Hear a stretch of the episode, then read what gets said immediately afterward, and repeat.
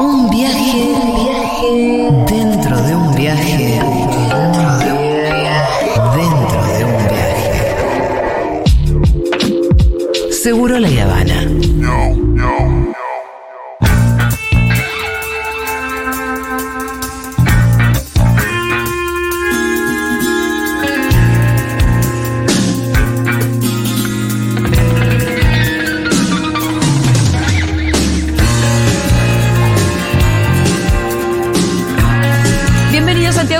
¿Qué tal? ¿Qué tal, chiques? ¿Qué tal, Julia? Hoy ¿Qué- con una columna por encargo, Santiago. una columna por encargo. Gracias. El otro día nos surgió, ¿no? Sí, Surgió solo, surgió Surgió- solo. nos Déjenme surgió la pregunta. al aire, qué cara de feriado que tienen. Bueno, ¿qué nos Bueno, está diciendo? Dios. Dios. Yo no sé si es bueno lo que está diciendo. me parece que Qué cara de feriado.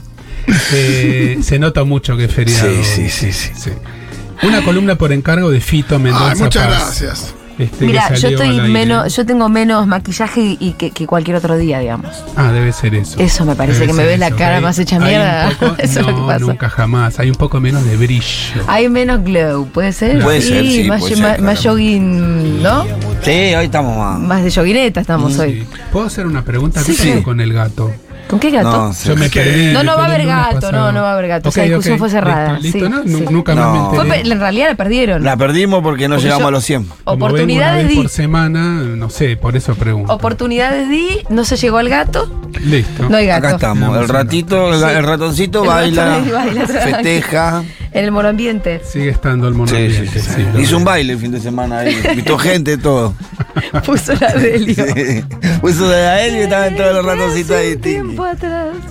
Bueno, Santi, hoy vamos a hablar de em, ideología y psicoterapia. Exactamente. Es sí. decir, ¿qué es ser, Tuvimos- por ejemplo, un psicólogo de derechas? por ejemplo, qué buena pregunta. Un terapeuta, digamos, incluyamos Bueno, digamos, a los psiquiatras a todos. también. Terapeuta de derechas. Eh, tuvimos una charla técnica con Fito en el medio de la semana porque el tema daba para distintos enfoques y yo estaba casi seguro, pero quería preguntarle si el- la propuesta de él había sido, y él me lo confirmó, hablar de qué pasa con la ideología del terapeuta en, en un encuentro de psicoterapia. Porque el terapeuta no es neutro, el terapeuta no viene de Siberia, no tiene un quirófano aséptico, sino que trabaja desde su lugar, desde Sí. sus ideas, desde lo que le pasó, y su subjetividad, desde obviamente. su subjetividad, sino desde dónde. Sí. Y en, sobre todo en psicoanálisis se habla desde siempre de dos palabritas que les oyentes que son psicoanalistas lo van, enseguida van a abrir los ojos, que son neutralidad y abstinencia. Son dos palabras técnicas que se vienen usando. Sí, Pitu, esa es la cara correcta. Es la cara de what. Este, Neutralidad y abstinencia. y abstinencia. Eh, Bueno, los dos términos están muy criticados ahora. Yo pongo más el meme de, de Zaira Nara de, de Wanda cuando. ¿Pero qué se supone que el terapeuta es neutral y En, se abstiene de qué? A principios del siglo XX, fines del XIX, estos fueron dos conceptos de Freud, de Sigmund Freud, Ajá. Eh, que advertía que como en un psicoanálisis, y en ese momento se hacían cuatro veces por semana o más de psicoanálisis, se iban a abrir un montón de puertas y de pasiones y la sexualidad, etcétera, etcétera, los odios y los amores, el terapeuta tenía que blindarse para no sucumbir, para no caer este, en la tentación de decir de más, en la tentación de opinar, eh, etcétera, etcétera, etcétera. Entonces se hablaba de la necesidad de mantener una posición neutral. Sí. Esto sufrió muchísimas críticas, muchísimas críticas a lo largo de este siglo y pico, eh, y hoy solamente decimos que un terapeuta tiene que, este, neutralidad es imposible, mantenerse neutro frente a los temas humanos no es posible, abstinencia solamente en dos áreas, en el área del poder, porque existe una relación de poder De no ejercer poder. de no ejercer el poder sobre la persona del que consulta, diga, Es decir, no manipular. paciente, exacto, manipular, eh, dar lecciones de vida, decirle cómo tienen que ser las cosas, decirle con quién se tiene que meter y con quién no se tiene que meter, eh, tomar decisiones por, por la persona y también abstinencia en el eh, conocimiento. No es el conocimiento del terapeuta lo importante y el conocimiento del paciente lo secundario. Ajá. Entonces, Eh, ahí vamos a Y lo. entonces al final, ¿qué hace el terapeuta? ¿Qué hace el terapeuta? Pero, pero ahí No, vamos. se permite. Me parece que la idea es que vos saques tus propias conclusiones a partir de cierta orientación. Esa es la idea. Más que orientación sería una facilitación para pensarte. Exacto. Una facilitación para pensarte en tus propios términos, en los términos de tu escala de valores, que llamamos axiología, en los términos de tu axiología. Hubo toda una época de terapeutas neutros, sobre todo la corriente kleiniana de Melanie Klein, donde los terapeutas tenían que sobreactuar neutralidad. Todavía debe haber un par de personas vivas que siguen trabajando de esa manera. El terapeuta varón que se compraba dos trajes azul oscuro iguales y muchas camisas blancas iguales y varias corbatas iguales. Sí. Y siempre saludaba de la misma manera y se quedaba callado toda la sesión para no ser una variable, sino una constante y que la variable fuera solamente el paciente. Eso para mí sería insoportable. Yo no podría tener un terapeuta kleiniano. Yo necesito a alguien que me hable. Eh, el chiste que se hacía en esa época anticleiniano era el paciente que está llegando tarde a sesión y lo llama y dice, Doc, usted vaya empezando sin mí, yo llego tarde, vaya empezando Es igual. un buen chiste. Porque total iba a ser exactamente siempre lo mismo, es decir, la nada misma Claro. y ser el terapeuta callado, que es una esfinge. Así Como la- tipo, aparte la- es tipo, se va, se va al baño a cagar y.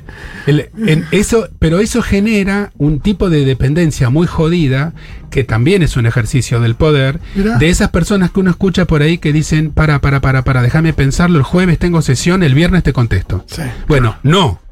No queremos eso. Vos tenés que contestar desde vos y las cosas no se consultan con el terapeuta como si fuera el oráculo.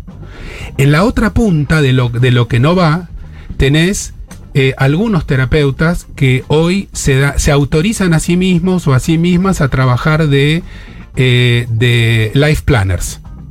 Los que te dan las life lessons. Lo que te dice, bueno, mira, este, hace, hace muy poquito una persona que yo conozco, una mujer de cuarenta y pico, fue, porque esto vale para todo el personal de salud, no solamente para los terapeutas, fue a su ginecóloga y la ginecóloga la miró y le dijo, ¿vos no tenés la pollera un poquitito demasiado corta? La ginecóloga. ¿Dónde está ahí la abstinencia y la neutralidad? ¿Qué pasa con la ideología de esa ginecóloga del Opus Dei que le comenta la ropa y le dice, me parece que te estás pasando? Es muy nena"? gracioso porque eh, una ginecóloga del Opus Dei es casi una contradicción de términos. Existen. Y está esto de, bueno, o sea, no quiero llevar mis partes a, a que me la juzguen. Exactamente. Bueno, por eso uno tiene que elegir bien el terapeuta, porque también te puede tocar un terapeuta que ahora está muy de moda, con o sin formación psicoanalítica, que te cuenta cómo tenés que vivir. Claro. Yo conozco una con la que discutí mucho que le decía a los papás que se están separando a qué hora tienen que llevar los chicos el viernes y a qué hora tienen que devolverlos el lunes y a qué hora los tiene que llamar el sábado y cómo negociar con los chicos qué comida se come y qué comida no se come. ¿Quién le pidió tanto? Digamos, ¿por qué se tiene que meter en la vida del otro de esa manera? Los terapeutas no nos tenemos que meter en la vida del otro a opinar. Me gusta, no me gusta, che, ese, esa pareja que tenés está piola. O me parece que tu posición en relación eh, a la política está un poco equivocada. ¿Qué pasa cuando tenés un terapeuta de derecha? Decía Julia. Eh, sí, si vos no sos de derecha, porque si sos de derecha. Pero vos, eh, eh, una pregunta, perdón, ¿siempre permea o no eh, esta, la posición ideológica? es absolutamente imposible que no permee. permee, El claro. tema es que se hace Pero a mí con siempre eso. todo el mundo cuando yo digo yo necesito que me ayuden a buscar un terapeuta que sea, que no sea de derecha o que sea ideológicamente afín a mí, me dicen, ay, pero eso no debería importarte. Yo creo que sí. ¿Cómo no me va a importar? Yo voy a Yo andar hablando que- con un Yo creo gorila. que sí. Hay, hay gorilas que son excelentes terapeutas y que pueden tomárselo con humor y eh, no Los gorilas nunca se toman nada con humor. Bueno, está bien, empiezo de vuelta. borro, borro eso, borro eso. No sé, qué sé yo, me cuesta pensar que un gorila diga, ah, sí, sí. En el fondo te quieren matar. Sí, eh, un terapeuta... Imagínate lo jugada que me puedo llegar a sentir yo, un- especialmente. y todo el mundo. Un terapeuta que no te quiere, que no te quiere porque no está de acuerdo con lo que pensás, o no está de acuerdo con que seas lesbiana, o le da eh, una sensación horrible que estudies antropología y deberías estar estudiando derecho. Una persona que no puede, que está mal analizada para empezar, y que no puede eh, hacer algo con esos sentimientos en relación a su paciente y que quiere que sus pacientes sean ñoquis de papa de sí mismo, todos igualitos, ese terapeuta no tendría que tener matrícula para laburar. Claro, pero estamos mezclando algunos temas. Adelante, ¿No? pongamos las cosas en orden. Eh, porque digo, por un lado vos estás hablando de la posición de eh, el terapeuta y de esta falsa neutralidad y falsa abstinencia que se planteaba en una época, que tal cosa no existe. Y ahora todavía estamos recién entrando a la parte de qué tiene que ver si un terapeuta es de derecha o es de izquierda en cuanto a después como terapeuta en una terapia. Y que- perdón, y no, por eso también me gustaría saber esto de qué cosas son las que permean. Eh, porque, por ejemplo, no sé, si eh, tenés un terapeuta, olvídate si a quién votó, pero que es un tipo que le parece que, tipo una tipa que le parece, no sé, que va por el lado de la meritocracia, ¿no? De que, bueno, al final todos nos construimos a nosotros y medio que todos, como si todos partiéramos de la misma base, esa idea de, de no entender que, que por ahí hay gente que parte de una base diferente, que bueno, al final si no tenés éxito es porque tu responsabilidad y demás. Digo, imagino que en ese tipo de cosas, respecto de del el nivel de exigencia que se puede tener a sí mismo una persona y demás, eh, te puede afectar mucho que una persona que sea tu terapeuta tenga esa mirada así como muy de cierta idea de éxito, de cierta idea de, de la, de, de la- del mérito. Sí, al menos debe ser un psicólogo muy difícil para tratar la- las frustraciones. Claro, como por ejemplo, ¿qué pasa si es muy exigente? Porque si vas al psicólogo que cree en la meritocracia y dice, no, estoy disfrutando. No, eso es porque no te ofertaste mucho, Por flaco. eso yo me tomé la palabra ideología en un sentido Sí, muy amplio, claro. no solamente la A ideología iba, política. No estamos hablando solo Por eso es yo quería ordenar la conversación porque se nos amplió un montón Está todo de muy bien, es eh, culpa mía, como siempre. Pero No, digo, no lo digas, ampliamos, lo ampliamos, lo ampliamos mucho. Yo quiero decir qué pasa con todas las ideas del terapeuta. Sobre la sexualidad, sobre tener o no tener mascota, sobre el- si el perro tiene que dormir en la cama Perfecto. o abajo, sobre cómo hay que coger. Ideas que muchas veces son ordenadas alrededor de básicamente dos grandes ejes. sobre el aborto, sobre la muerte, sobre cómo hay que criar a los hijos. Este, todas las personas que laburan de terapeutas, que son personas, van a tener una idea más o menos, más o menos sobre todas las cosas. También está el tema del tabú, que hay una cosa conservadora, que a veces hay ciertos temas que son más tabú para determinadas personas. Hay una cosa medio de, de la derecha de, de de- no discutir cuestiones. ¿no? Pensemos en la ESI y demás. Entonces, si, vos vas con cuestiones que son muy privadas y que tienen que ver con cosas que en la sociedad son tabú, eh, hay, hay, hay terapeutas que tienen esos tabúes. Por supuesto que Claro, sí. ahí es difícil. Porque Por si eso no- es muy importante que el terapeuta o la terapeuta sea una persona que haya tenido y siga teniendo la posibilidad de reflexionar sobre estos temas todo el tiempo y que sepa que es totalmente imposible eh, sintonizar una posición neutra. Y que también sepa que es imposible ayudar a una persona a reflexionar sobre sí misma si no es capaz de tomarle cariño. Yo no tomo en mi consultorio a ninguna persona en terapia si no diagnostico enseguida, que es mi primer diagnóstico, que lo voy a poder querer mucho. Porque lo peor que le puede pasar a una persona que va todas las semanas a hacer terapia es caerle mal a su terapeuta sin saberlo. Claro. Entonces, ese terapeuta tiene que estar muy bien formado en la ética de pensar qué hago yo como operador con las cosas que a mí me pasan. Porque uno tiene sus prejuicios, sus valores, sus ideas políticas, etcétera. Yo a Jorge Rafael Videla no lo podría atender. Ahora, si un cirujano que me va a operar una uña encarnada vota por Macri, en ese momento a mí me preocuparía un poco menos, porque lo subjetivo está menos involucrado. Preferiría que no pensara eso el cirujano, pero es un poco distinto porque es un toco y me voy. En cambio, el vínculo de amor, que a veces dura mucho en el tiempo con un terapeuta o con una terapeuta, tiene requisitos mucho más altos. Primer eh, conclusión, primer corolario, hay que elegir bien al terapeuta. Tiene que ser una elección mutua. Tiene que haber algo del amor, del respeto, del sentido del humor. Segundo, el terapeuta también está involucrado en todo lo que pasa en la sesión. Completamente involucrado. Por eso nosotros terminamos tan cansados a la noche. Mm. No es que uno está escuchando detrás de un vidrio blindado y tira consejos, que están en, en la página 322. No existe tirar consejos. Consejos es una mala palabra también en psicoterapia. Porque yo desde dónde estoy aconsejando? Desde mi escala de valores. A mí me gusta el asado cocido, no me gusta el asado crudo. ¿Voy a poder discutir con mi paciente cómo se tiene que hacer un asado? Pasa mucho que hay pacientes que, que, no sé, tienen durante años un mismo terapeuta y no lo. Pues, nos pasa a veces con los laburos, que estás en un laburo que por ahí no te sentís cómodo, pero no es el laburo que tenés que hacer porque, no sé, es un laburo que te achata, pero eh, a veces cuando uno está en un ámbito no, no se piensa que el mundo termina ahí. Digo, pasa con los terapeutas, que hay gente que está 10 años con un terapeuta que al final tampoco le servía para tanto. Exacto. sí, o por costumbre, o por no creer que hay algo mejor. Forma parte de la ética del terapeuta saber cuándo hay que poner, plantar bandera y recontratar y decir, mira, hasta acá llegamos con esto, podemos cerrar o podemos seguir. Claro. Sería un gran error y un mal manejo del poder creerse que uno es totalmente indispensable para que el otro siga viviendo, como si fuera el oxígeno. La psicoterapia es una forma menor de la filosofía. Se tienen que generar las condiciones para que todo se cuestione, para que todo se critique suavemente y en el momento indicado, y para que la persona que está ahí tenga la libertad de poder pensarse. Esto lo hemos hablado un millón de veces con unas amigas que las quiero saludar, que son Marina Calvo, Paula Colombo, Luciana Baudry y María La Daniela conozco a la primera.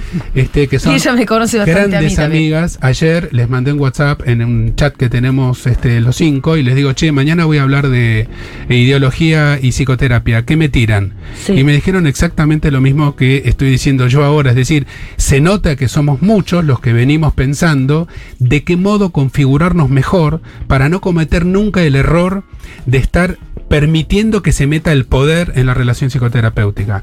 Ni hablar con los menores de edad. Claro. Porque vos mandás un hijo a hacer terapia y si vos tenés un hijo en terapia, vos como papá, vos como mamá, tenés que estar allí eh, cada tanto teniendo una entrevista y eligiendo bien a la persona.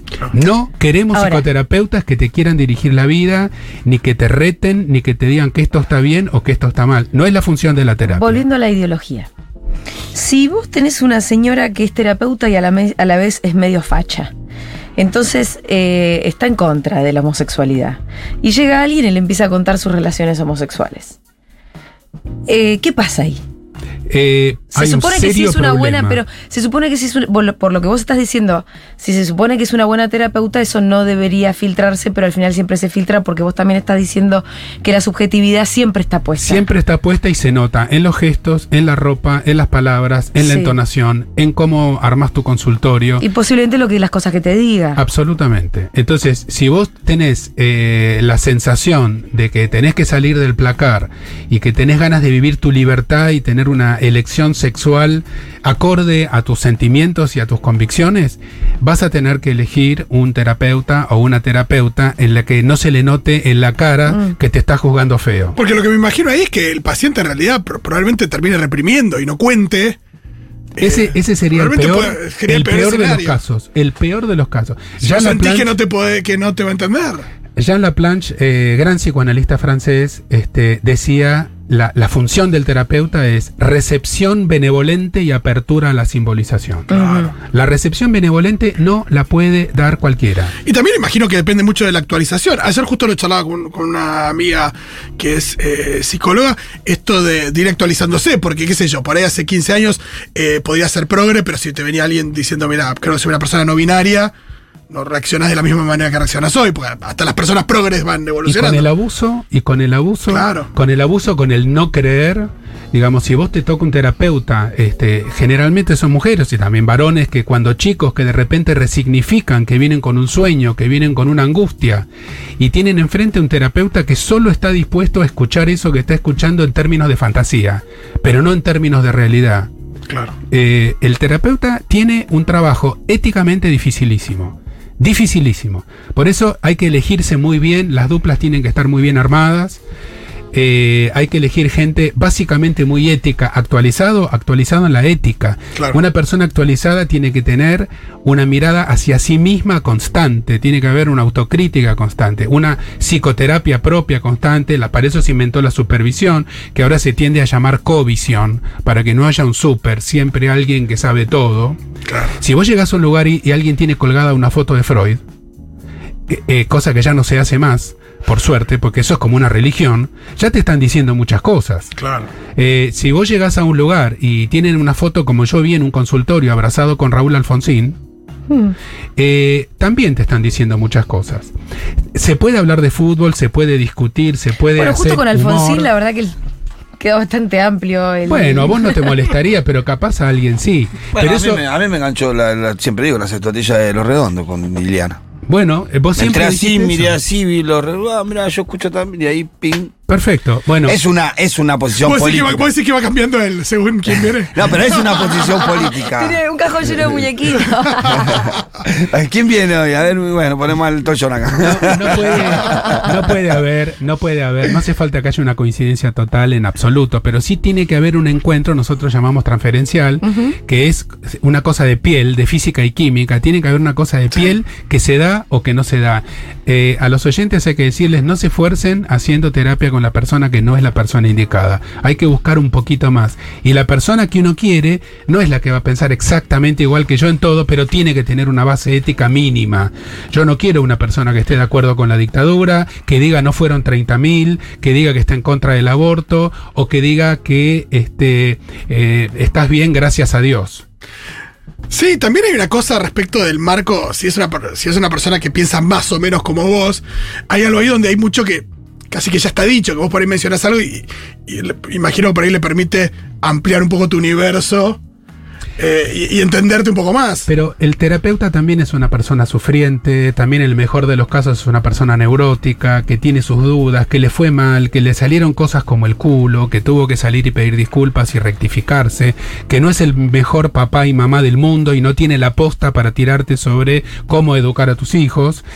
Eh, pero es una persona que hizo una reflexión sobre su propia humanidad que le permite escuchar con apertura y ayudar a pensar a la otra persona. No queremos terapeutas que te digan cómo tenés que vivir, porque esa es la antiterapia, y tampoco queremos terapeutas callados, callados, callados que digan todo el tiempo, ajá, ujú, ujú". Yo siempre tuve la ¿Y duda. cómo te sentís algunos, psicólogos, viste, yo, yo pasé por bastante, pero siempre tenía la duda ahí. Viste que está con la libreta ahí, dije, este está haciendo una de garabato ahí. Como los Simpsons, claro. Dibujando cualquier Sí. cosa, ¿no? Y yo decía, mm, están. En Los Simpsons Tenía se esta sensación con algunos. Esposo, sí, está, está jugando a la, a este, al, ¿cómo se llama? Al cruzado solo. Sí, sí, sí. Este, che, tenemos mensajitos, me parece. A ver, No, porque esto es para mensajes. Sí. ¿Da para cuando por ahí uno está eligiendo terapeuta eh, hacer un, no sé, un listado de preguntas eh, en, una entrevista o antes de, de arrancar una terapia de- con preguntas de este estilo? De bueno, ¿qué pensás sobre esto? ¿Qué, qué, qué pensás, ¿Cómo pensás políticamente? Eh, Qué buena de pregunta, no se hace eso. y, y, digamos preguntas que a uno le podrían servir para después decir "Mm, me gusta, no me gusta, es tiene este perfil o no. Gracias. Eh, ¿Qué opinas? Opino que sí. Yo pienso que. A vos te hacen, pero si llega una terapia nueva, te dicen, por ejemplo, vos, sí. Levin, ¿qué Primero me googlearon de arriba abajo y de izquierda a derecha. Ajá, te googlean. Todo. Mm. Por ejemplo, un, un terapeuta ortodoxo no tendría una columna en la radio. Ah, Porque este, Está muy expuesto. es- no solo está muy expuesto, sino que está diciendo verdades Sí. que en la, de- la década del 50 y la década del 60 no se tenían que decir. Ah, sos como el mago enmascarado. Exactamente. Ah. Entonces, ah, vos sos medio zurdito, vos sos medio K, y yo pienso distinto. ¿Cómo me vas a hacer eh, esa una terapia vos a mí? Lo que dice el oyente está bien. Lo que pasa es que eso pasa siempre, haga o no haga las preguntas. Los primeros encuentros son est- este, encuentros de estudio mutuo. Uno está viendo si se siente cómodo, si se arma una dupla, no se arma una dupla. Y eh, al candidato a terapeuta hay que preguntarle lo que quieras. Él está laburando, vos no. Así que vos preguntale lo que vos quieras. Y si te desubicás, que te lo diga él eh, o ella. Pero No vos podés- vos este, estás laburando de paciente, así que vos preguntá lo que vos quieras. Con respeto, pero preguntá lo que vos quieras. Y sobre todo es importante tratar de pescar que uno tiene enfrente una buena persona. Una persona que quiere tu bien, que te va a querer, que te va a ayudar a salir de los momentos de tristezas y de angustias, eh, dándote una mano simbólica y ayudándote a obtener mejores herramientas para pensarte, sin necesariamente darte la receta que a él o a ella le sirvió, porque eso solamente sirve para él o para ella. Nosotros los terapeutas no somos premio Nobel de la vida, ni somos el doctor Love. No sé quién es el doctor Love. El doctor Eh, Amor. El doctor Amor, digo, el que sabe todo del Ah, amor. ¿Que no sabes, Cuando- ¿No sabes inglés? Pero- ¿No sabes inglés?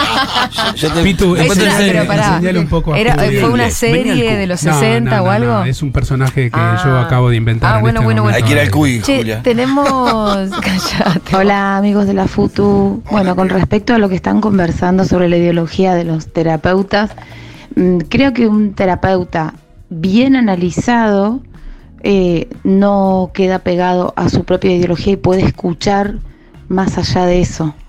Pero bueno, es una aspiración a veces, una tendencia, no sé si se logra al 100%. 100% nunca. Lo que dice la oyenta, que seguramente es del mundo psi o, o cercano, sería el ideal. Lo que pasa es que nos encontramos todo el tiempo por allí con personas que dejan escapar demasiado su modo, su propia escala de valores. Como esta ginecóloga que dice, "Mm, esa pollerita es un poco corta, pero no lo dijo en broma, lo dijo en serio. Yo, que esta persona a la que me estoy refiriendo, no vuelvo nunca más con esa ginecóloga, por ejemplo. Y no, imagínate. ¿Qué más?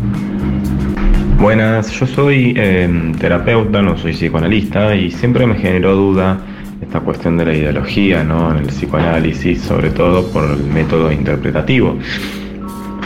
La interpretación ahí no es incorporar un sentido que no es del sujeto, sino que es del psicoanalista. ¿Cómo, cómo sería para, para mantener ahí un cierto grado de neutralidad al no aportar un sentido propio siendo psicoanalista y respetar el sentido del sujeto? Me encanta, me encanta. El oyente hasta tiene tono de terapeuta. Me habla, yo ya me sentía terapiado. Ya lo Mientras- lo escuchaba- cinco cambios, ¿viste? Mientras lo escuchaba yo me daban ganas de contestarle, contarle un sueño. Este, lástima que no dijo cuál es su corriente teórica, pero no existe ninguna corriente teórica que ponga al encuentro paciente-terapeuta a salvo de cierto nivel de contaminación que se llama vínculo humano. El tema no es que no, que no aparezcan los prejuicios de cada uno, el tema es que se sepa qué hacer con ellos Claro. y que se sepa más o menos cuándo una cosa es un prejuicio y cuándo no, cuándo es un deseo. Si, si el terapeuta no tiene el deseo de que el otro esté bien, que esté mejor, no funciona tampoco. Esa es la nafta de cualquier psicoterapia, de cualquier línea teórica. Es el deseo de que mi paciente, Fito Mendonza, eh, tenga muchas más herramientas que las que trajo y pueda zafar de situaciones difíciles y tomar elecciones con la valentía limitada que podemos tener los seres humanos. Porque, por ejemplo, yo ahora me estoy acordando con una, con una psicóloga que tuve antes, eh, de, de una vez estar contando algo que, que yo había tomado una decisión que para mí no representaba un dilema eh, eh, moral. Y que y me abrió esa. me y me acuerdo que me abrió. Me abrió esa puerta, como, cómo te, como la idea de cómo te sentiste frente a esa decisión. Entonces, en términos morales. Y yo, para mí no había sido un tema. ¿Y eso bueno o malo? No, pero lo que voy es que. Te metió un quilombo que no, No, tenía, que parece, ahí- ¿no? mientras- Me metieron en un quilombo que Me no metió un tenía. quilombo que no le- tenía. mientras ¿no? le respondía eso, decía, che, esto tiene, en realidad tiene que ver con su moral, no con la mía. Claro. Pero vos te diste cuenta. Me di cuenta en el momento, me acuerdo Claro. mientras le contestaba, digo, ¿por qué le estoy dando explicaciones? Pero si para mí no fue un problema, pero al mismo tiempo, a veces, medio para eso están Ahora, también. re, ahora re quiero saber el Pero dilema. está buenísimo, sí, estuvo muy misterioso. Pero no, bueno, importa, no, importa, ya ni me no acuerdo del importa. tema, pero me acuerdo El No de... importa, no importa, no importa, este, capaz no se puede contar al aire, No, pero digo, este, es excelente lo que vos acabas de traer, Fito, porque eso, eso, eh, un terapeuta desde mi punto de vista debería abrirlo y decirlo. Primero, si vos no traes eso como un dilema Claro, moral, eso no tendría que plantearse Claro. como un dilema moral. Eh, y a veces el terapeuta tiene que aprender a quedarse callado. Eso sobre todo me lo digo a mí mismo, que no puedo parar de hablar. Pero eh, una cosa es hablar juzgando y otra cosa es hablar porque uno habla. ¿Sí? Escuchar no significa tampoco quedarse callado, como cierto psicoanálisis en cierta época pensaba, que el terapeuta estaba callado como una estatua de la plaza y, y el otro hace terapia mirándose en un espejo. Es muy importante que el tema de los valores se pueda conversar y se pueda poner arriba de la mesa. Y ahí el terapeuta puede decir, mira, no entendí muy bien, contame de vuelta. No entendí muy bien cuál es el problema, porque los terapeutas no tenemos que entender muy bien todo.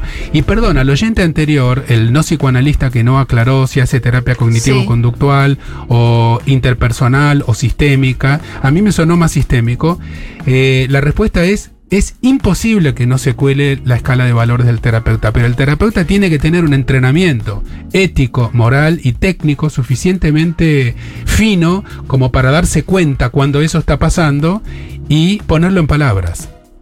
Porque cuando uno se presenta frente al otro como el que tiene todas las respuestas, ahí la cosa se empieza a ir al carajo. Claro. Eh, el terapeuta mismo tendría que ser el que no atienda a un paciente cuando ve que hay una incompatibilidad ideológica muy grande. Ajá. Esto pasó durante la dictadura, el psicoanálisis y la psicoterapia siguieron. Y muchos terapeutas atendieron de manera clandestina a personas que estaban en la clandestinidad. ¿Y cómo se hace con eso? ¿Le decís no vengas más porque me pones en riesgo a mí? Y Sí, no había suma, además. No, no había Zoom. Claro. Y Mira. aunque. Sí, ¿Te leo este mensaje? sí. Eh, dice Ayelen, año 2000, tenía 14 años y estaba luchando con mi sexualidad. Me daba cuenta que me gustaban las mujeres. Le pedí a mi vieja que me mande a terapia. La terapeuta me dijo que era una etapa que se me iba a pasar. Tres sesiones después le mentí y le dije que ya se me había pasado.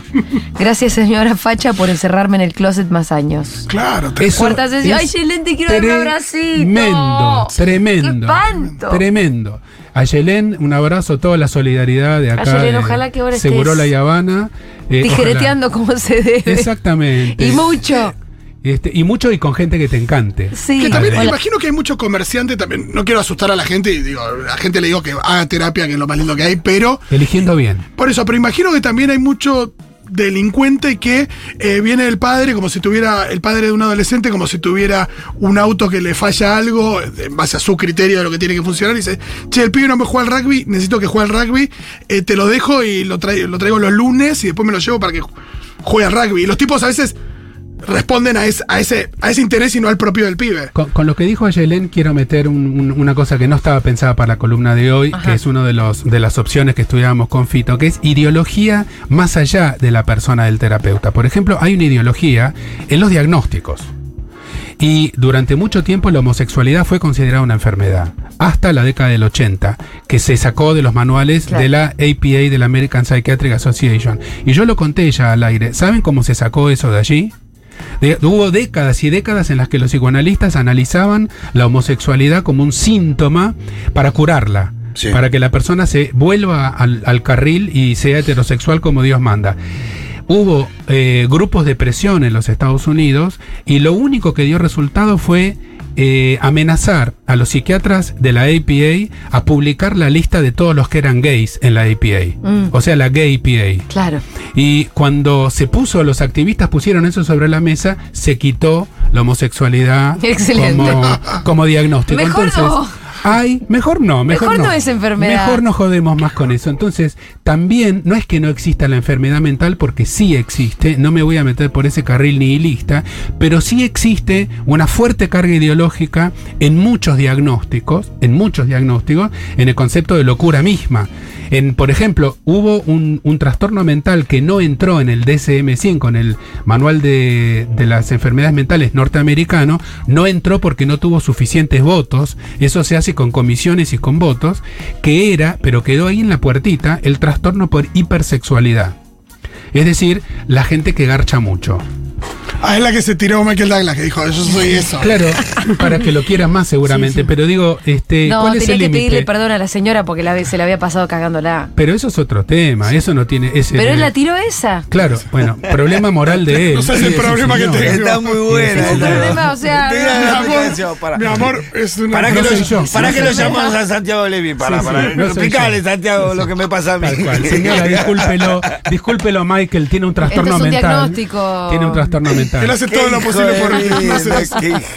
Entonces, Llamó a la ideología- emisora, llamó a los Todos, chicos. lo voy a todos los chantas de Estados Unidos, todos los, los de Hollywood hay más de uno. Sí, Charlie sí, Tiger, Sheen, ¿quién Tiger más? Woods también. ¿Te acordás? Bueno, ya Sí, no vale. pueden ampararse en eso y no entró en el DSM-5. Quiero decir, la ideología, es decir, toda esa escala de valores que tiene que ver con lo político, en donde la sexualidad se mete de manera eh, protagonista, donde tiene que ver también los tipos de vínculos, las elecciones sexuales, las elecciones políticas, cómo querés vivir, sos hippie, sos vegano, te gusta el poliamor, eh, te gusta tener cinco gatos en tu casa.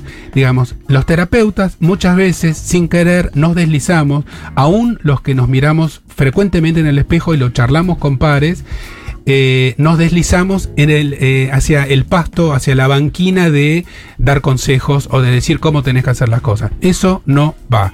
Entonces, Ayelén tenía 14 años. Si a Ayelén le hubiera pasado esto a los 18, 19, se hubiera dado cuenta rápido, le hubiera hecho un fuck you a esa terapeuta y no hubiera vuelto nunca más. Ayelena además hoy es militante LGTB, nos cuenta acá. Le mandamos un beso. Un mensaje. Hola, Seguroles. Mi búsqueda para encontrar a mi psicóloga actual fue bastante intensa en dos tópicos, sobre todo. Primero que eh, fuese psicoanalista y que tuviera perspectiva de género.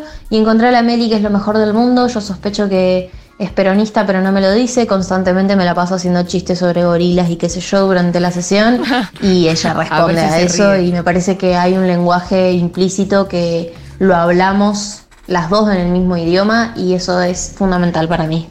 Fundamental, me encantó lo que dijo la oyenta, hay que buscar el terapeuta este, o la terapeuta. Eh, hoy no se puede aceptar un terapeuta que no tenga perspectiva de género, perspectiva de, de ecología, perspectiva de los nuevos vínculos. ¿Está parejo Este, eso? ¿Parejo? O sea, viste que hay, hay algunas profesiones que claramente vos decís, si vas a trabajadores sociales, vas a las facultades sociales, son todos compañeros. zurdos. ¿Qué pasa en psicología?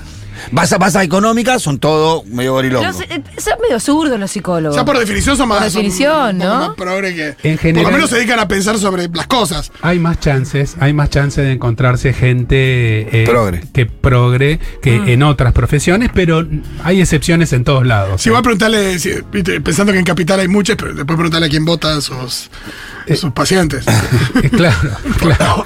No, eh, sí, conclusión, conclusión de cierre, este, elegite bien tu terapeuta, no te quedes con lo primero que te encuentres, podés hacerles todas las preguntas que quieras, aparte de googlearlo o googlearla, y uno tiene que sentirse cómodo como paciente, cómodo, cómodo con el lugar, con el horario, con el honorario, y tiene que ser un lugar de libertad en donde uno se anime paulatinamente a ir abriendo los expedientes internos que uno en general no, hable, no abre ni con uno mismo. Y ahí se va encontrando el ideal, es ir encontrando espacios progresivos de mayor libertad. La búsqueda es la búsqueda de desatarse de ataduras del pasado, de mandatos, de herencias no deseadas y de encontrar formas que te permitan ser cada día un cachito más protagonista de tu vida. Santi, nos vemos el lunes que viene. Besos grandes, buen feriado. Santiago Levine, seguro la Habana.